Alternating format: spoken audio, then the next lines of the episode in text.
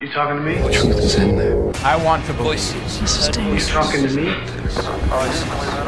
Voices. Heard voices. President Kennedy died Conspiracy at theory. 1 p.m. Well, I'm the only one here. Se há nomes que são transversais às várias teorias da conspiração, George Bush é um deles.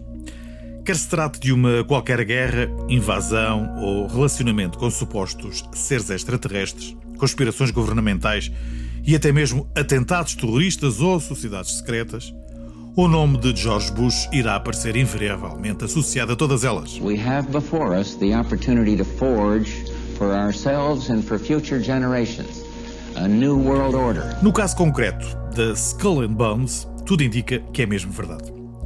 Fundada em 1832, a Skull Bones conta atualmente com apenas 600 membros, sendo que na sua época áurea chegou a contabilizar cerca de 2.500 Bonesmen. Comum a todos eles, o facto de ocuparem lugar-chave na política e economia dos Estados Unidos. Tal como a maior parte das organizações americanas, também esta teve a sua origem na Europa. Atribui-se a William Huntington Russell a paternidade quer do nome, quer da associação em si. Russell estudou na Alemanha entre 1832 e 1833 e supostamente ter-se inspirado noutra organização secreta para a formação da Skull and Bones, a qual viu a luz do dia no ano seguinte, quando ingressou na Universidade de Yale, nos Estados Unidos. E é precisamente no meio estudantil que esta sociedade recruta os seus membros. A Skull and Bones também é conhecida por muitos outros nomes, entre eles a Ordem da Morte, a Ordem, Clube Eulogiano e Lotes 322. A Universidade de Yale é uma das mais prestigiadas instituições de ensino e não é de estranhar, portanto, que a maior parte dos seus alunos, após a conclusão dos estudos, passem a ocupar lugares de destaque na hierarquia americana. Não fosse o lado secreto da coisa e talvez a Skull Bones passasse despercebida, pois, em boa verdade, não passa de mais uma irmandade académica tal como tantas outras. Só que há quem alimenta a ideia de que na verdade se trata mais do que um grupo estudantil à procura de notoriedade. Para as mentes mais imaginativas, trata-se, isso sim, de uma verdadeira ordem secreta cuja atuação suscita as mais diversas especulações e alimenta uma mística que vai muito além do campus universitário. Segundo a jornalista norte-americana Alexander Robbins, autora de Secrets of the Tombs, a Skull and Bones é a sociedade secreta mais poderosa dos Estados Unidos da América. Skull and Bones is said to operate a secret world government.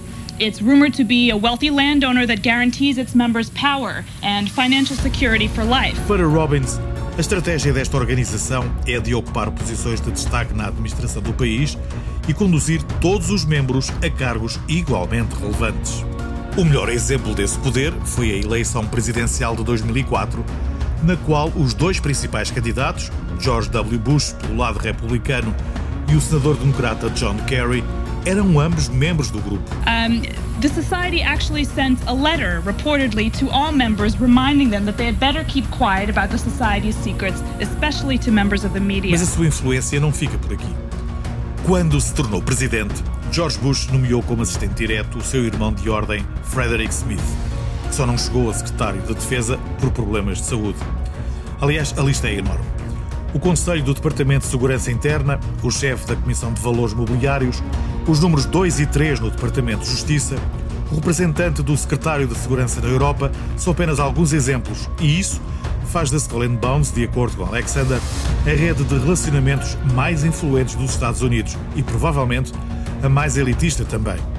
Ao longo dos anos, são inúmeros os casos de membros da organização que vieram ocupar lugares de destaque, a começar por William Russell, o fundador da Ordem e que se tornou senador do Connecticut em 1846 e em 1862 foi nomeado general da Guarda Nacional.